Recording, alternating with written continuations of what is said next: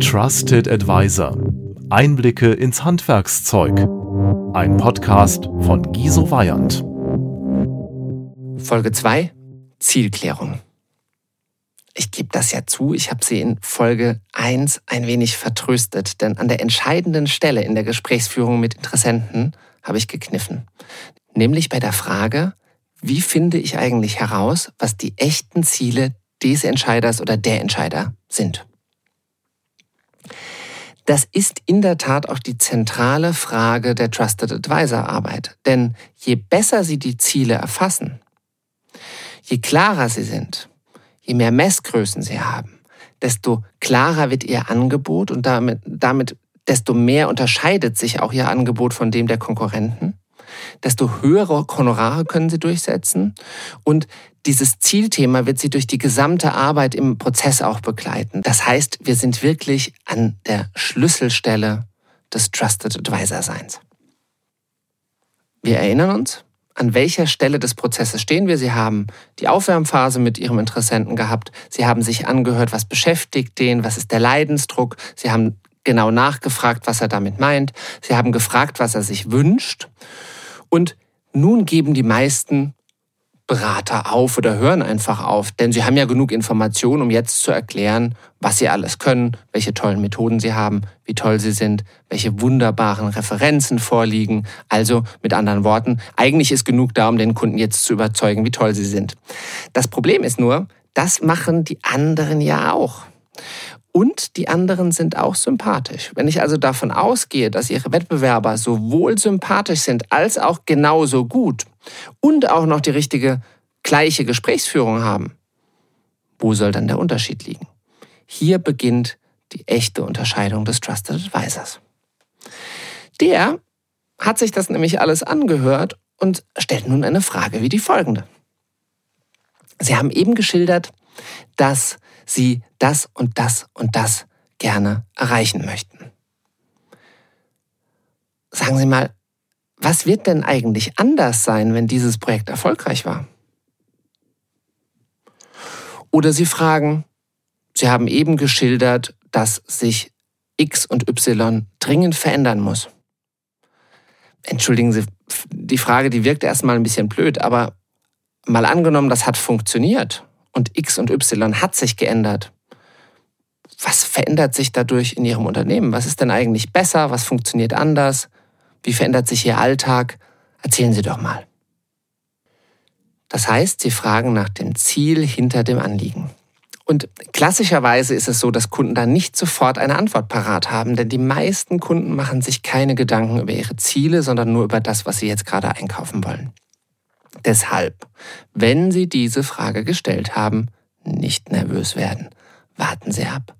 Warten Sie. Zählen Sie innerlich bis 10, bis 15 und in aller aller Regel wird Ihr Gegenüber etwas sagen. Das, was Ihr Gegenüber sagt, kann schon sehr stichhaltig sein. Also so etwas wie, wenn wir ein Leitbild haben, dann äh, würden sich unser Vertrieb und unsere Produktion nicht mehr streiten.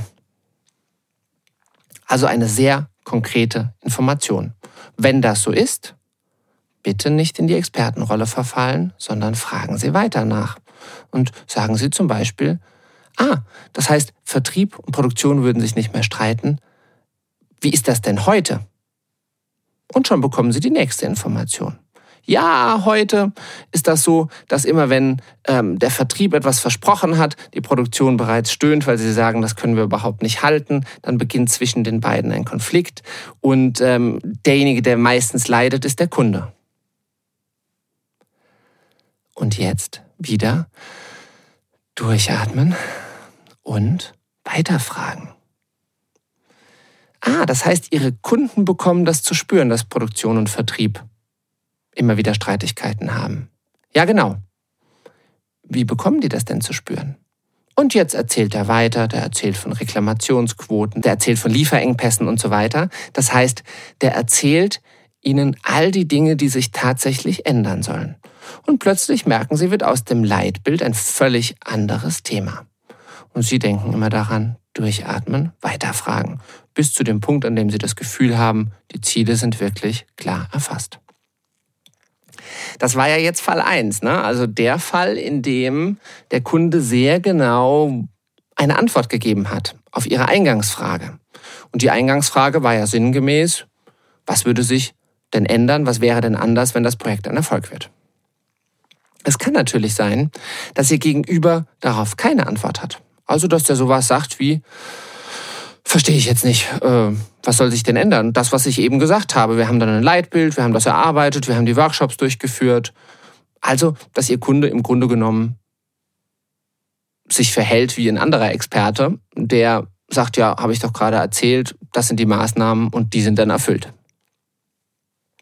In dem Fall nehmen Sie ihn an der Hand, geben Sie ihm mehr Zeit, stellen Sie konkretere Fragen. Was kann das sein?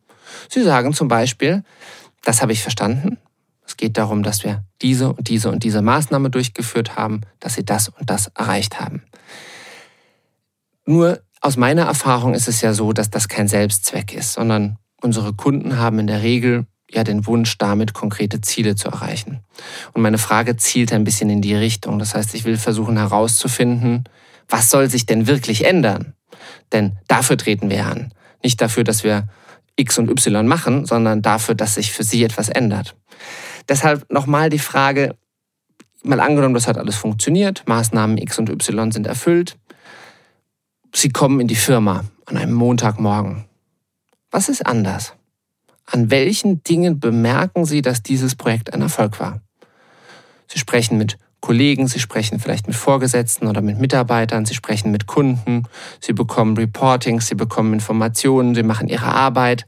Woran merken Sie, dass das Projekt ein Erfolg war? Spätestens jetzt wissen die meisten Kunden eine Antwort auf das, was sie gefragt haben.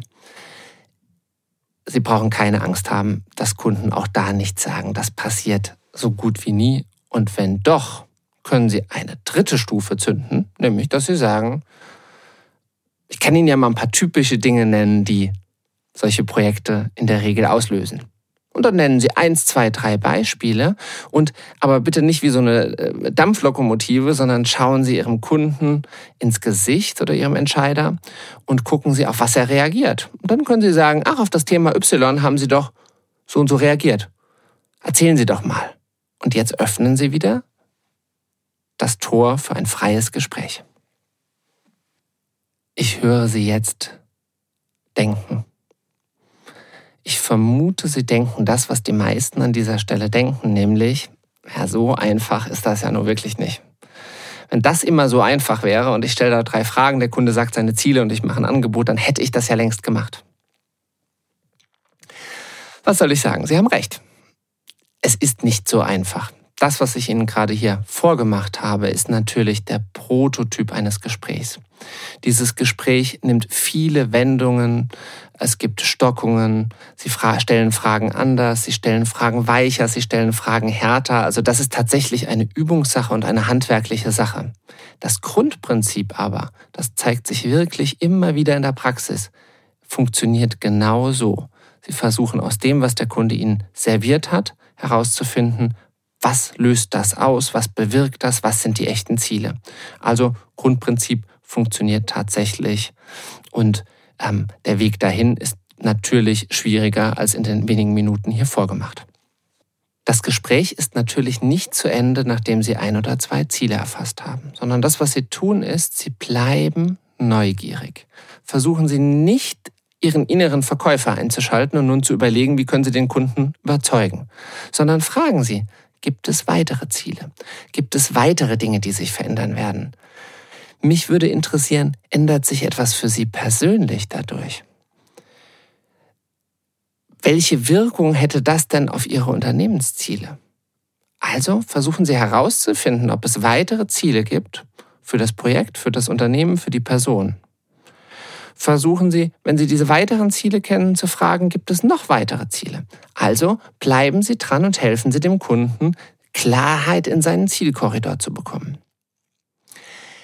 Auch hier gilt das, was ich in der ersten Folge gesagt habe. Viele Berater haben Angst, dass der Kunde genervt wird.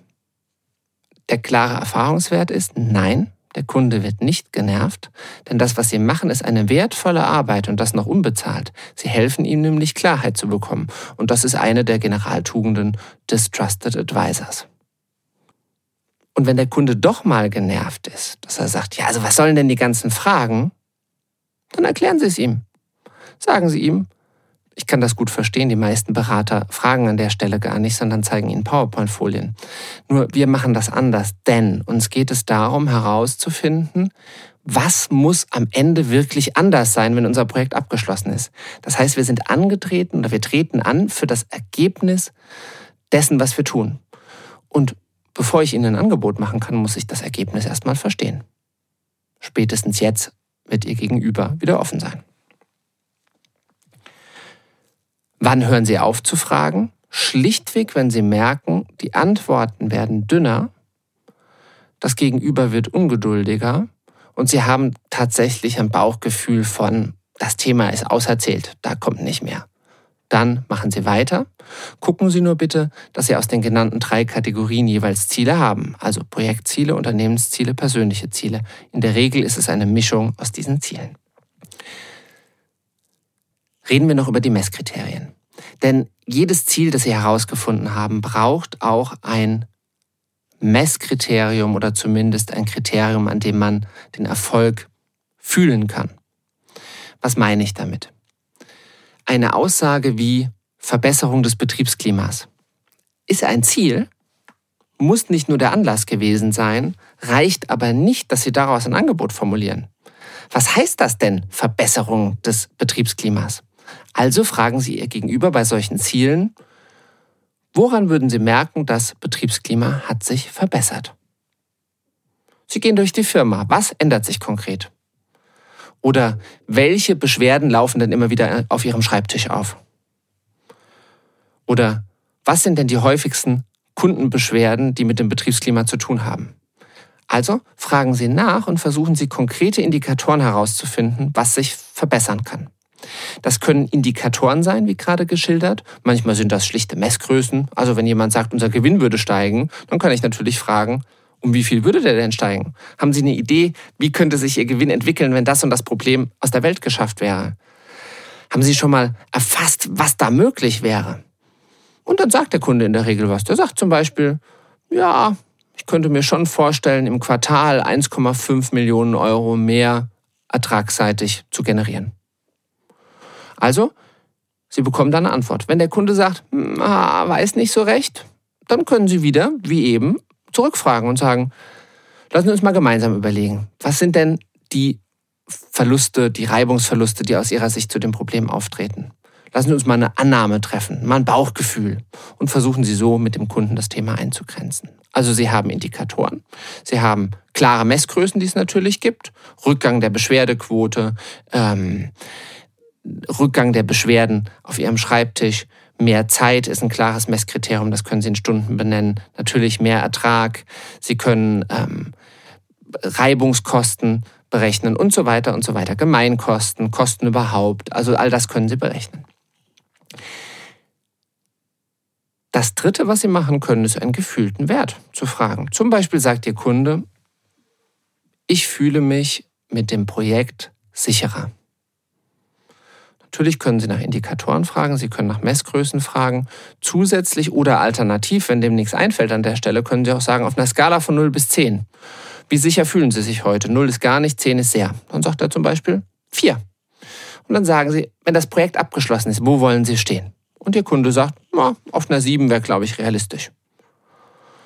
Und nun haben Sie auch einen Indikator, an dem Sie über das Projekt darüber sprechen können, hat sich diese Situation verbessert. Und die Erfahrung ist, unsere Kunden sind intelligent, die können sehr gut diese Dinge einschätzen, wenn wir ihnen das zutrauen. Also Sie haben zu allen Zielen auch Messgrößen oder fühlbare Größenindikatoren erfasst. Und nun kann ich wieder in Ihren Kopf schauen, zumindest glaube ich das. Die meisten denken nämlich jetzt, boah, ganz schön anstrengend das wird eine ganze Weile brauchen, bis ich es gelernt habe, bis die Kunden mitsprechen, die Zeit, die ich mit den Leuten rede, das ist doch ganz schön mühsam.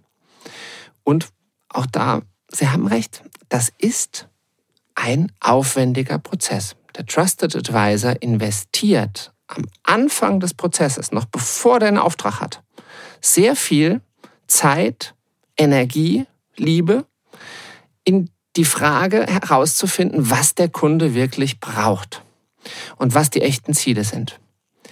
Der Vorteil ist, er kann ganz anders arbeiten, denn die Angebote sehen natürlich anders aus, die Honorare sehen anders aus, aber vor allen Dingen das Vertrauen zum Kunden ist ein ganz anderes. Wenn Sie einem Kunden, einem Interessenten so helfen, über seine Dinge klar zu werden, haben Sie einen ungeheuren Nutzen geschaffen. Ich kann Ihnen das jetzt erzählen. Probieren Sie es bitte aus. Sie werden erstaunt sein, wie positiv Leute darauf reagieren. Und auch ihre Pappenheimer. Denn meistens sagen dann Berater, ja, aber die und die und die machen das nicht. Meine Erfahrung ist, und ich arbeite ja wirklich durch die Bank mit allen Subbranchen der Beratungsbranche, die wirklich für alle Zielgruppen schon gearbeitet haben. Die Erfahrung ist, fast immer gilt das, was ich gerade gesagt habe. Fazit. Worüber haben wir gesprochen in dieser Folge? Wir haben gesprochen über die wichtigste Technik, das wichtigste Handwerkszeug, des Trusted Advisors, nämlich die Zielklärung. Wir haben darüber gesprochen, dass Sie tief durchatmen und hinter die Themen schauen, die der Kunde genannt hat. Mit Geduld, mit Ruhe, mit Beharrlichkeit und mit einem Gesprächsrepertoire von sehr weich bis etwas härter. Das, was Sie versuchen herauszufinden, sind die Ziele, die hinter dem Projekt stehen. Also was ist anders, wenn das Projekt erfüllt ist? aber auch die Unternehmensziele damit. Was ist anders, wenn das Projekt erfüllt ist im Unternehmen? Welchen Einfluss hat das auf die Unternehmensziele? Und sie haben versucht herauszufinden, was sind die persönlichen Ziele? Also, was ändert sich für Sie, wenn dieses Projekt ein Erfolg wird? Aus dieser Mischung haben Sie einen Korridor von Zielen, der Sie nun in der gesamten Zusammenarbeit mit dem Kunden begleiten wird.